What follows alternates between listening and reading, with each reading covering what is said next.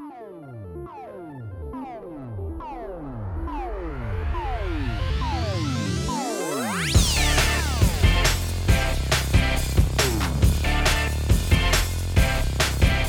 Fala pessoal, tudo bem com vocês? Estamos começando aqui o primeiro episódio do mais novo podcast de game do povo. Esse é o A Semana em Jogo, a melhor fonte de informação para você saber o que rolou no mundo dos games nessa semana.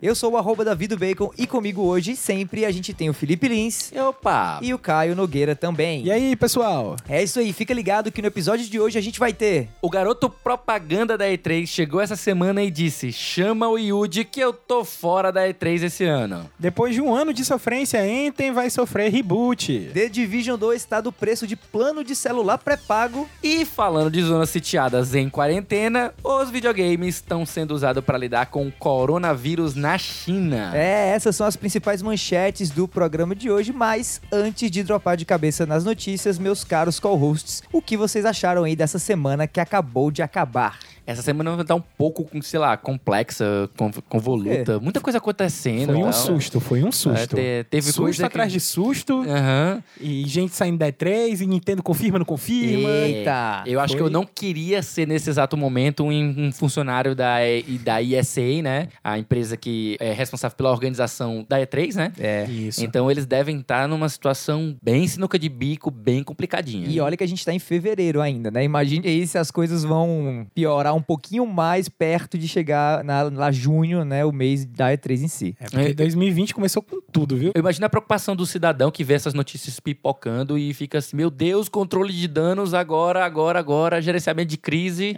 Eu tava fazendo a pauta do, do Game Drops, né? E eu- na hora que eu termino a pauta, bum, rumor que a Nintendo vai sair da E3. É o quê? O quê? Meu Deus! É de onde? O quê?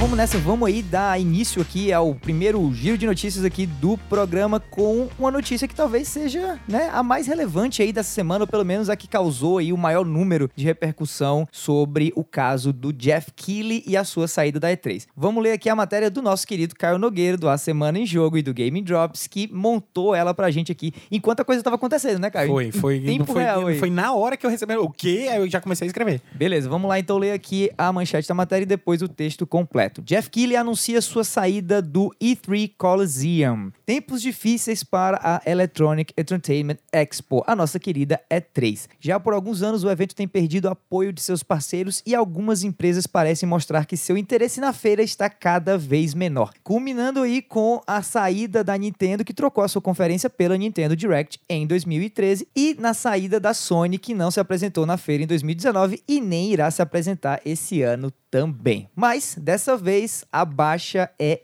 interna. Jeff Keighley, o grande responsável pela premiação The Game Awards, ou TGA, não estará mais como parceiro do evento. O produtor, que vem produzindo o E3 Coliseum desde 2017, comentou via Twitter que não terá nenhuma participação no evento e que será a primeira vez em 25 anos que ele estará fora da E3. Em entrevista ao Hollywood Reporter, Keighley ainda afirma que, de acordo com o que vem sendo anunciado sobre a feira, ele não se sente confortável em participar dela. Mais um pouquinho, a feira tem sido alvo de constantes vazamentos de parceiros e internos, sendo o mais recente o vazamento do próprio site e da lista de empresas que farão parte do evento. Vale lembrar também que até o momento apenas a Limited Run Games tem conferência agendada no evento e que a Microsoft realiza sua conferência no período da E3, mais fora, acontecendo no Microsoft Theater, que fica a alguns quarteirões de distância do Los Angeles Convention Center, aonde acontece a feira. É, meus caros co-hosts, e aí, o que, é que vocês acharam dessa noticiazinha leve, simples e sucinta sobre basicamente o garoto propaganda da E3 ter simplesmente dito bye-bye pro evento? Acho que qualquer pessoa que seja um nome muito importante, que seja meio que a cara de um evento, quando ele anuncia uma saída, assim, inevitavelmente tem um rebuliço, né? A gente fica querendo se questionar, especular por que, que ele tá saindo, né? Algumas pessoas levaram a hipóteses que, que ele poderia estar querendo promover mais a TGA, né? Aumentar o interesse e a relevância da TGA, até porque no passado ele conseguiu o anúncio do Xbox Series X para a TGA, né? Exato. Então aí, e tendo em vista que a ESA já anunciou e já confirmou que o evento vai mudar de formato, ele agora vai ser não, não um evento fechado para a imprensa, que mesmo que tenha a presença do público, mas vai ser focado justamente no público, vai ser um fan festival trazendo youtubers, trazendo influencers, uma coisa muito mais próxima dos, dos festivais que a gente tem ao redor do mundo, Aham. que são diferentes da E3. Como, por exemplo, a gente tem aqui no Brasil a Brasil Game Show, a gente tem o, aquele que é lá no Rio de Janeiro que... A Game XP, A ou Game, XP. XP, isso. A gente tem ao redor do mundo também a Taipei Game Show, a Tokyo Game Show, Paris Game Show, a Gamescom, Isso. que também são outras, é, são outros eventos de muita relevância, né, para quem é apaixonado por esse mundo dos jogos, mas que acaba não tendo anúncios tão impactantes quanto na E3, que acaba meio que roubando a atenção, Uhum. concentrando a maioria dos anúncios, e depois você tem mais o quê? Você tem trailers repescados, você tem a reutilização de muito material que já foi apresentado na E3 e acaba, tipo assim, fica mais do mesmo resto do ano, É, né? sem falar que muito do que se é anunciado na E3 sai automaticamente na internet, né? Quase que em tempo real e às vezes até antes, né? Você É, só tem no exatamente. máximo um hands-on, né? Assim, um demo jogável na E3. Quanto tem, né? Pois é, e esse é exatamente o, meu, o, o ponto que eu queria trazer pra comentar aqui, que é quando a notícia sai antes. Uhum. Né, Quando eu tava escrevendo a matéria, eu senti que o mais importante, talvez o mais relevante que tenha acontecido na E3 nesses últimos anos, tenha sido exatamente essa questão dos vazamentos que acontecem, que atrapalham o dinamismo da feira e tiram um pouco da, da carga de surpresa que a feira iria ter. Claro. né? A gente tira aqui, por exemplo, eu posso citar aqui o exemplo da E3 de 2016, que foi a conferência da Sony a mais bombástica desde os cinco slides matadores do PlayStation 4, né? Isso. Que A foi. Dreams Come True. É, exatamente, que foi a E3 Dreams Come True, que foi onde aconteceu o Shenmue 3, foi anunciado o remake do Final Fantasy VII. Enfim, teve muito jogo aí que o pessoal tava esperando que foi finalmente anunciado, né? E a lista dos anúncios vazou antes, três horas antes do evento acontecer, e tanto que a gente, não, vamos assistir aqui, vamos ver o que é que vai acontecer, mas vamos torcer para que isso e isso aconteça e a gente assistir com a lista do que ia acontecer na mão. E isso mata a surpresa da feira, isso desanima a, a- a empresa. E mais importante, tira a confiança do, do evento. Do evento, Show. exatamente. Eu Acho bom pontuar também que tem uma diferençazinha básica entre o período da E3, né? Que não é exatamente a semana da E3, mas a semana anterior, a semana da E3 e a semana posterior, que é um momento em que existe voluntariamente a- a- o lançamento de, de, de trailers, o lançamento de material, de Isso. anúncios de jogos, para não ficar também tudo concentrado nos mesmos dias, que acaba se perdendo. Isso. Mas é diferente do vazamento de informações que estariam na E3. A gente lembra também de outra data, não sei, outro ano, em que houve uma conferência da Microsoft, antes do lançamento do Metal Gear Solid 5, Uhum. em que ia ser jogado, ia ser mostrado um trailer de gameplay. Não, não é um trailer, né? É um vídeo de gameplay de longo, acho que 10 minutos, 5 Foi dos minutos. cinco slides matadores, essa E3 aí. É, Não, não sei se foi exatamente na mesma. Eu sei que esse, esse vídeo de gameplay que ia ser lançado na, na conferência da Microsoft foi vazado antes. E aí, quando começou a, a conferência, o que acontece é que vocês lembram que toda E3 o pessoal fica dizendo: ah, quem foi a empresa que melhor se saiu na Sim, E3? sim. Sim, quem E- ganhou a E3, né? É, ah, isso. que ganhou Quem a ganhou E3, a é, essa, essa, essa brincadeira assim, às vezes saudável, às vezes não tanto. É verdade. Mas o que acontece é que quando tem esses vazamentos, acaba prejudicando a, o desempenho Isso. da empresa durante a E3. Ah, se ela tá mostrando coisa que já foi vazada, então já perdeu o fator surpresa, né? Acaba.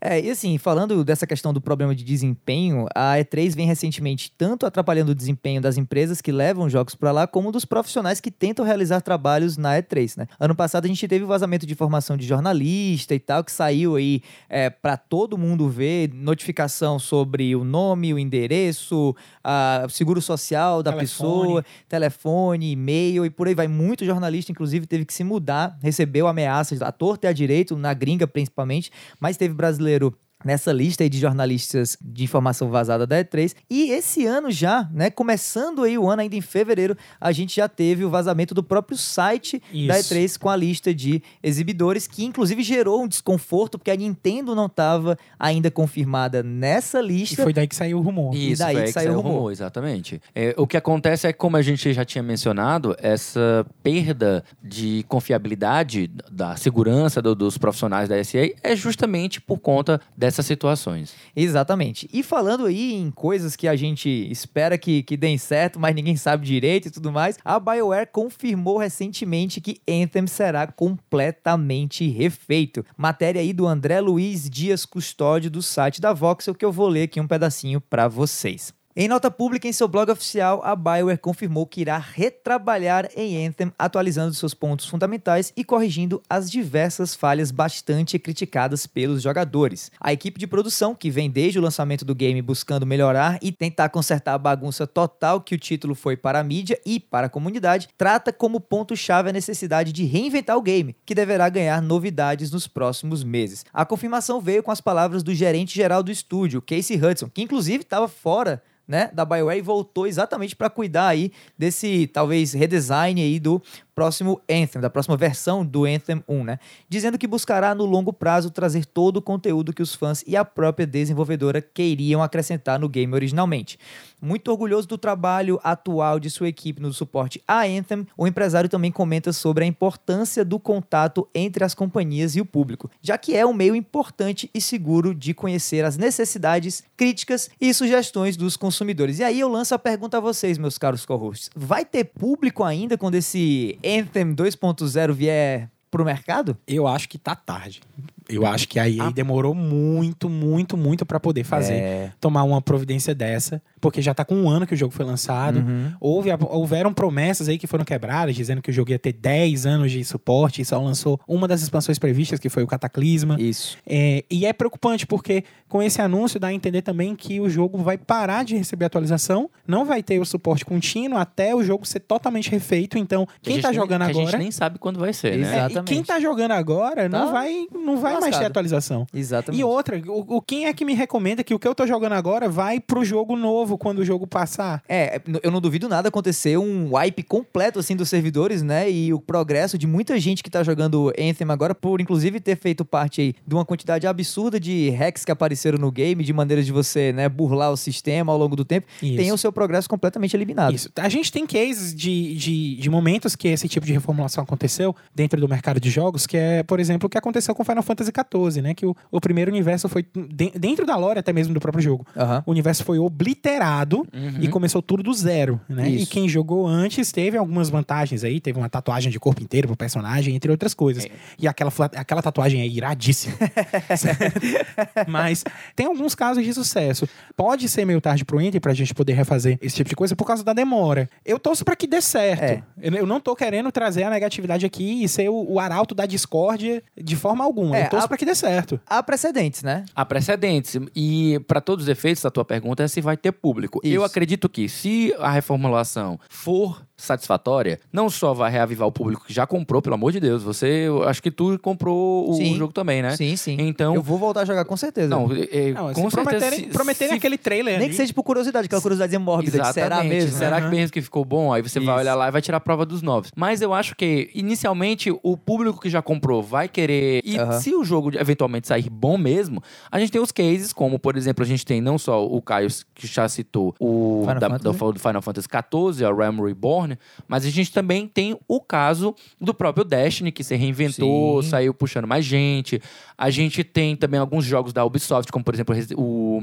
Ah, não, Resident Evil, eu ia falar Resident Evil, Tem não o No Man's Sky, né? né, é o Rainbow Six. Sim, o Rainbow Six. O Rainbow Six Siege, ele também, ele no começo, ele tava bem, bem complicadinho, não tava fazendo tanto sucesso. O próprio The Division. Sim. No Man's né? Sky que o, que No o Man's Sky. falou. Isso. Que foram jogos que chegaram lá, fizeram, foram fiasco completamente, Uhum. foram massacrados pela crítica, foram é, viraram meme, piada mesmo, e posteriormente foram lá peteando, peteando, peteando, trabalhando, consertando, até que finalmente se tornaram bons jogos. Ainda tem o dano na imagem? Tem. Demais. Ainda tem muita gente que acha No Man's Sky, aquele jogo rei bosta. que- Até hoje tem gente que É, acha isso. Então, até hoje tem gente que acha que Xbox, o Xbox One ainda funciona só online. É verdade. E aí tem. São, são danos que são.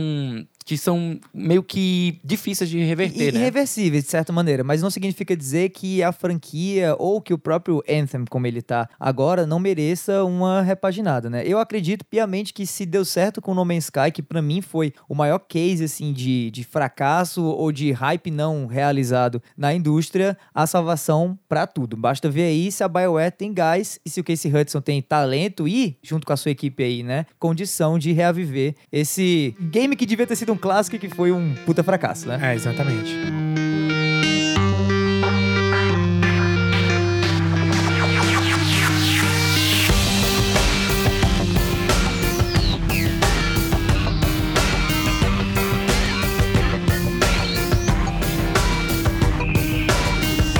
Dando continuidade aqui às notícias do nosso cast, no primeiro episódio aí do A Semana em Jogo, The Division 2 está apenas 9,99 reais no PS4, Xbox One e PC. Matéria aí do Vinícius Munhoz para Voxel. Vamos lá. A Ubisoft anunciou recentemente a nova expansão de The Division 2, chamada de Warlords of New York, e já mostrou que pretende trazer bastante suporte para o game por um bom tempo. Se você ficou interessado e nunca jogou o game, você pode fazer duas coisas. Primeiro, dando aí o jabá para a galera do Voxel, conferir a análise da Voxel e depois, obviamente, comprar o game que está com desconto de 95%, saindo apenas por R$ 9,90 na PSN, Xbox Live e Uplay Store, né, a loja da Uplay no PC. A promoção é bem boa para quem quer se preparar para o próximo conteúdo e conhecer o título de Shoot Looter da Ubisoft. Afinal, R$ 9,90 se equipara aos preços que todo mundo pagava nas barraquinhas de feira na infância, ou como eu mencionei, né, no, no plano de celular pré-pago aí. E aí, meus amigos, vamos voltar a jogar The Division 2, porque aparentemente vai ter muita gente jogando também agora. É, é, a- com- comigo aconteceu o seguinte: eu, eu,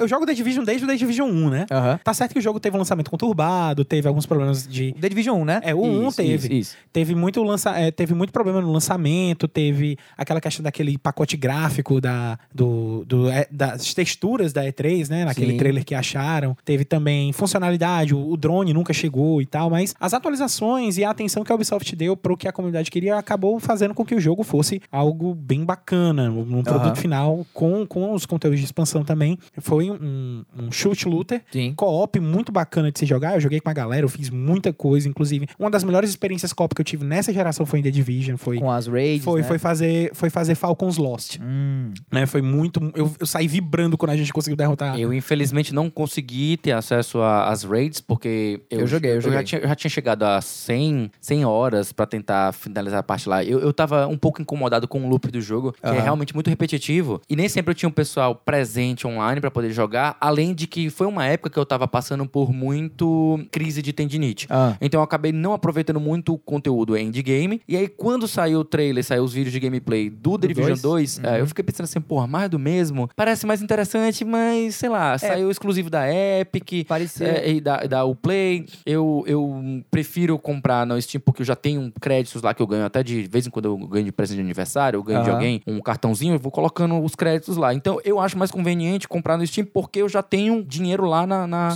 na wallet, né? Eu não teria que tirar do, do, do meu bolso para poder comprar. sim. Então, como saiu e eu não me fiquei interessado, ah, quando baixar o preço eu pego. Então, tá aí, aconteceu. Baixou pra 10 reais, né? E aí agora, eu, agora eu vou ter a oportunidade de jogar o The Division Dois. 2, né? Porque Pois eu, é. não- não- O na época dois- eu não podia. Entendi. O 2 eu já tinha começado a jogar até no PlayStation 4, mas aí, como houve uma migração minha natural pro PC, porque eu fiquei com um PC bom e tal, e não, agora dá pra jogar mais no PC, eu vou pegar o jogo de novo. Aliás, eu já peguei o jogo de novo.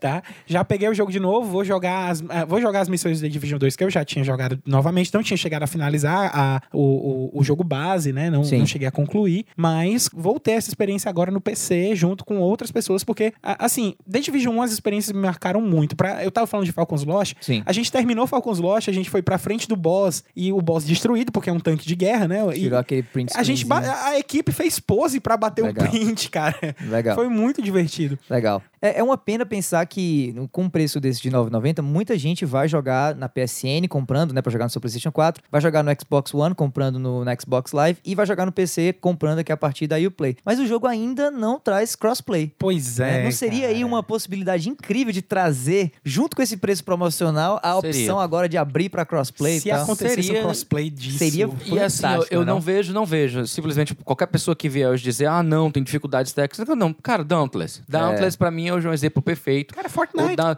o Fortnite, Fortnite joga até no celular, né, com o pessoal. Joga até no Sim. Pois é, celular. Fortnite, Dauntless são exemplos hoje maravilhosos. Você joga no Switch, Isso. com o pessoal do PC, com o pessoal do Xbox One, com o pessoal de todas as plataformas. Isso não faz sentido Não, é- ainda existir jogos que são multiplataformas e não são É. crossplay, Não, e- cross-platform, e na vamos- verdade, E né? vamos aqui, quem, quem sabe de cabeça a desenvolvedora da Dauntless? É. Pois é, exato. É uma Exato. desenvolvedora pequena. Exatamente. Exatamente. Eu- E na hora que ele conseguem. perguntou, na hora que ele perguntou, já sabia qual era a intenção. Se os caras conseguem fazer, amiga, a Ubisoft não consegue. Exatamente, ó, a Ubisoft consegue facilmente. Agora é uma questão de querer, de negociar. Não sei se uma empresa pequena conseguiu, o que impede esses Exato. outros de conseguirem. Eu não sei. O poder de barganha eles têm para negociar com todas as empresas, não sei qual é o embate. Não, não adianta nem dizer que, ah, não, a, a Sony ela não, não, não gosta muito. Porra, e como é que ela permitiu o Dauntless? Quer dizer que ela vai fazer a sessão pra, pra jogo pequeno É, e não vai não aceitar existe. AAA? Tem a questão Não, do Rocket League também, que já É. tá com isso aí Não, também. e ela não né? faz exceção pra jogo pequeno em relação a jogo AAA, porque a gente tem Call of Duty É, aberto pra exatamente. crossplay de largada. Já assim, o jogo lançou com Exatamente. crossplay já. Final Fantasy XIV também. O pessoal do PC Sim. joga junto com o pessoal do PlayStation 4 e do PlayStation 3 até sair as até parar de sair expansão e suporte pro PlayStation 3. mas Pois era é. todo mundo jogando junto. E a única que não que tava de fora era a Microsoft, mas aí o tempo mudou e quem se fechou foi a Sony. A Microsoft começou a aplicar coisas de crossplay, inclusive tem cliente do, do Xbox Live pro Nintendo Switch. Né? E a Sony ela meio que se isolou, né, em cima disso. A, a Microsoft m- se mostrou mais aberta, Isso. teve essa relação, puxou a Nintendo até, que a Nintendo era muito famosa Nossa. de ficar fechadinha. E a, e a Sony se fechou, cara. Pois é, então estamos aí caminhando para esse, esse momento aí mais interconectado entre os consoles. Espero que essa nova geração agora com o PS5, o, o PS5, o Xbox Series, Sex, o Sex. É, o É, o Sex. Series X, é o Sex. o Xbox Sex e, sei lá, um futuro novo Switch, ou mesmo esse atual, eles possam todos estar interligados, inclusive também com o PC, né? Verdade. Deixa eu dar uma breaking news aqui, gente. Oi? Eu tava, Eita, breaking news. é, eu tava conferindo os preços aqui e The Division 2 está de 8 reais na Epic Store. Olha aí, nossa, velho. senhora, Tá, oito cara. reais. Pessoal, é, é um pouquinho de- mais barato, né? Porque, É, tipo, o outro tá 10 é, aí tá é 2 2. gibis, cara. Eu devia ter comprado na Epic, cara. Veja, Agora É eu arrependido. Já comprei na, na, na eu, Uplay. é, pois é, eu comprei na Uplay, mas como eu jogava antes, eu tinha um créditozinho, eu podia trocar 100 moedas de crédito que eu tinha na Uplay por Olha aí, 20% cara. de desconto. aí eu paguei 7,80.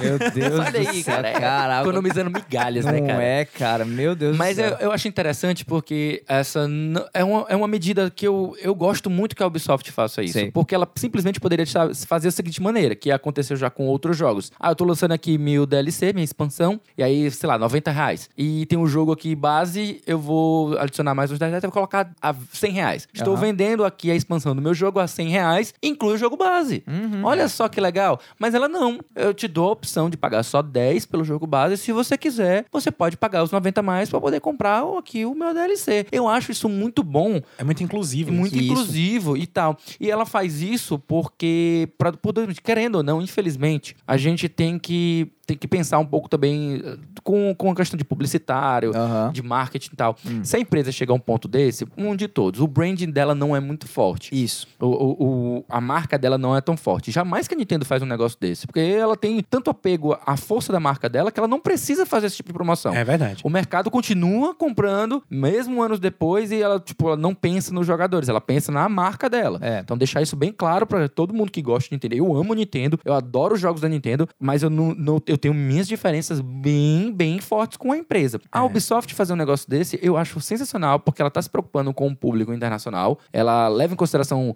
os mercados mais emergentes, assim, é- é- ela faz uma localização né, e permite que um acesso muito maior, democratização muito maior dos seus jogos. Eu gosto muito disso. Exato. Vale lembrar, inclusive, que a expansão, a Warlords of New York, chega no dia 3 de março de 2020. E ela traz como diferencial o retorno à zona sitiada do primeiro game lá na cidade de Nova York. Isso! E falando em área sitiada, pessoas na China estão usando videogames para fazer companhia umas às outras por conta do coronavírus. Matéria aqui da Shannon Liao, da CNN Business, traduzida mais uma vez pelo nosso queridíssimo Caio Nogueira aqui. Eu vou ler agora para vocês. Videogames estão em alta na China depois que as pessoas passaram a ficar mais em casa para se proteger do surto do coronavírus. Normalmente, durante o Ano Novo Lunar, que acontece entre janeiro e fevereiro a cada ano, os jogadores na China utilizam o tempo livre para jogar durante o feriado. Porém, esse ano, devido ao surto, as autoridades do governo decidiram aumentar o feriado em três semanas, o que deixou milhões de pessoas com muito, muito tempo livre. Sem poder sair de suas casas, muitas pessoas passaram a agendar encontros online, através, obviamente, do videogame. A CNN entrevistou três pessoas que estão nessa situação na China e levantou que elas estão utilizando os jogos para passar o tempo e manter o contato com os amigos e familiares. Reforçando o acontecimento, a Tencent, dona basicamente de, de metade metade dos grupos, e se bobear responsável pelo coronavírus, a gente não quer passar Olha nenhum aí. tipo de fake news nem nada, mas vai que, né? vai- Compromisso aqui com a verdade. com a verdade. Mas, rapaz, não me peça pra apostar, não.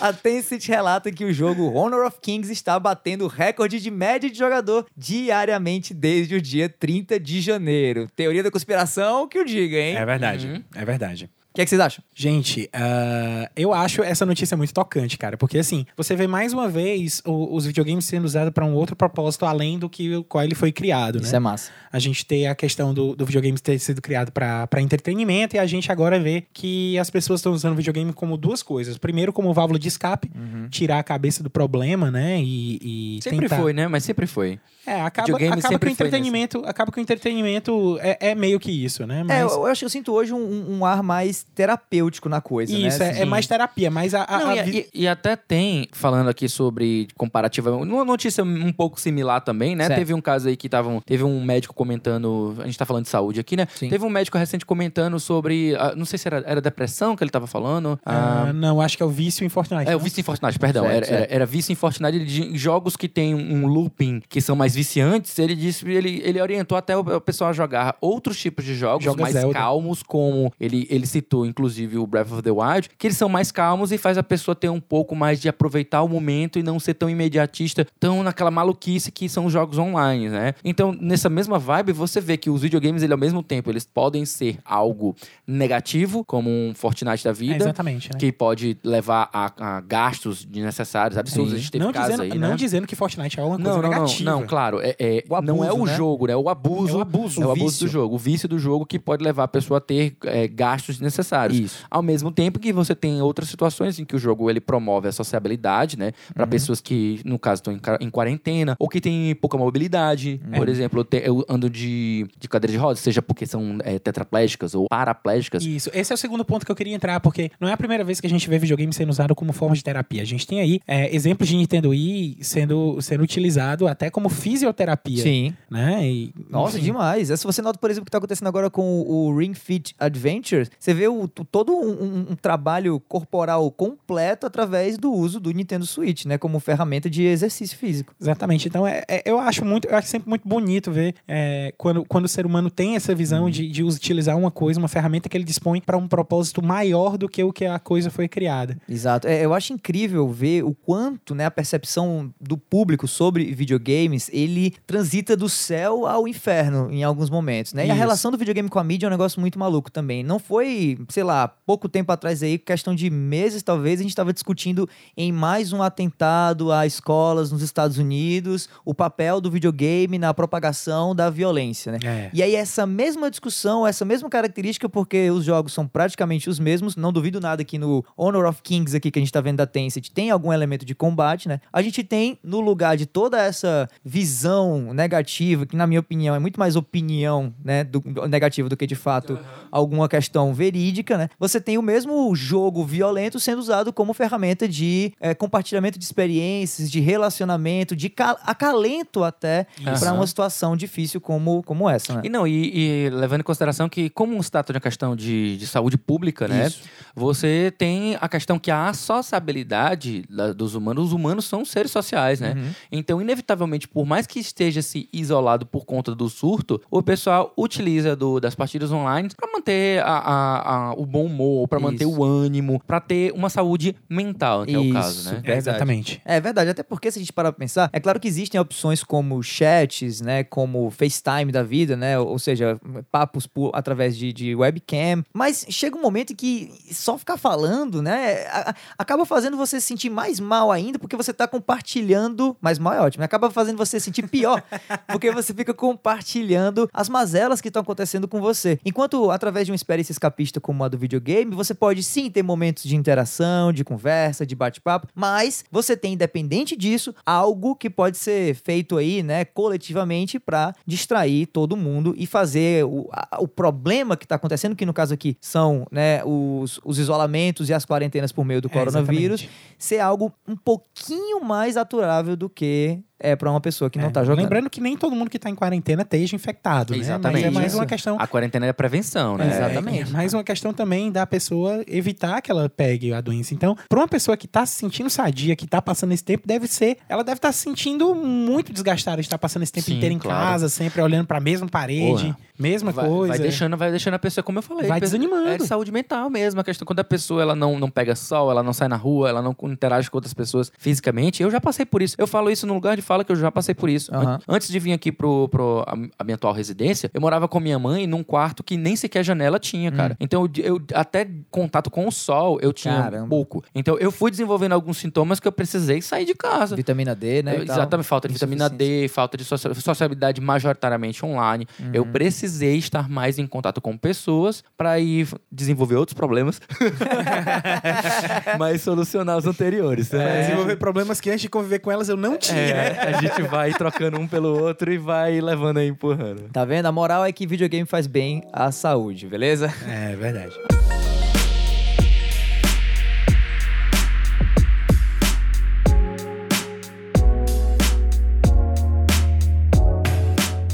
Essas foram aí as principais notícias da semana no A Semana em Jogo aqui que você está ouvindo, mas o cast ainda não acabou. Se liga aí nos lançamentos futuros que estão vindo aí na semana de fevereiro, do dia 17 ao dia 23. Em 17 de fevereiro a gente tem o lançamento de Corruption 2029 exclusivo para o PC. Além disso, dia 18 de fevereiro para PlayStation 4 e Xbox One, a gente tem o bundle de aniversário de Bayonetta com Vanquish, aí celebrando os 10 anos desses, pra mim, dois Clássicos. jogaços, 10 né? anos eu tô me sentindo tão velho. Não é, cara. Estamos em 2020, meu amigo. Se 2020, situa, cara. 2020. E passando de dois jogos clássicos pra um que eu não faço a menor ideia do que é, no dia, dia 18 de fevereiro a gente tem DCL The Game sendo lançado pra PlayStation 4, Xbox One e PC. Alguém faz é alguma jogo de ideia? corrida. É jogo de corrida. A gente, tá, De corrida. sabe- a gente tá dizendo isso porque a gente tá vendo a imagem do jogo Aí e tem tem, escrito Racing. e tem racing em algum canto. Aqui, ó. Ah, o gênero! O gênero dele é racing, cara. Agora que a gente. Agora que eu vi na lista aqui, a produção passou no ponto aqui que a gente tem a categoria do jogo no, corrida, no próprio corrida. negócio. Eu não tinha notado. Ok, então, dia 20 de fevereiro, fechando aí esses lançamentos. Uma semanazinha meio, meio fraca, né? Normal. Então, É, É, em normal, antecipação normal, aí, porque normal. ma- mais pro final do, ano- do, do mês vai ter coisa bem tem melhor. muita né? coisa. É, Tem do Eternal chegando, do Isso, Animal Crossing, né? Animal Resident Evil Crossing. 3. Animal É. Crossing, cara. É, mas Estou, vamos estou empolgado. Mas dia 20 de fevereiro, fechando aí a semana, a gente tem o jogo de luta Under Night in Birth Late, saindo para PlayStation 4 e Nintendo Switch Eu- também. Eu fico impressionado com esses nomes de, de jogos de RPG que vai virar outro gênero, né, É, cara? Exatamente. Eu acho, mas essa, tipo, é porque título japonês, você já sabe na hora que é título japonês. É, é cheio de, de nomes é, é, jogados assim, como são fancy. Exato. É, de X, Birth, In Birth. Já Kingdom Hearts dizia- que o diga, né? É, Kingdom Hearts que o diga, Hearts ou. Metal Gear Rising Revengeance. Ah, Nossa, do velho. é. Além dos jogos da semana, também fiquem ligados que esse trio aqui do A Semana em Jogo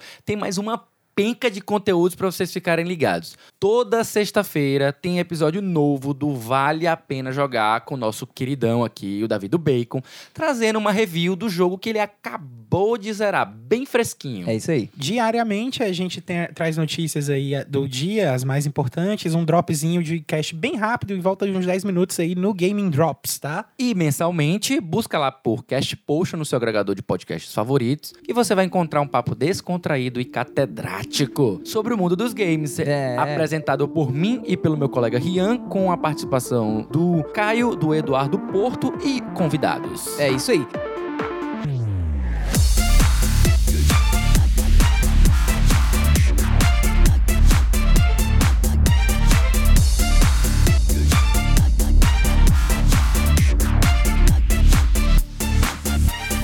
Esse foi o primeiro A Semana em Jogo. Se você ouviu até aqui, olha, muitíssimo obrigado. E se você gostou do episódio, assina logo aí o feed e fica ligado que semana que vem tem mais, sempre aos domingos. Aproveita também para seguir a gente nas redes sociais. Eu tô lá no arroba davidobacon, seja no Instagram ou no Twitter. Eu estou lá como FL Lins, mas é melhor procurar por Felipe Lins. E eu tô na arroba Caio H. Nog, é melhor procurar por Caio Nogueira. Beleza? No mais é isso, meu nome é Davi, eu vou ficando por aqui e a gente se vê por aí, pessoal. Tchau, tchau.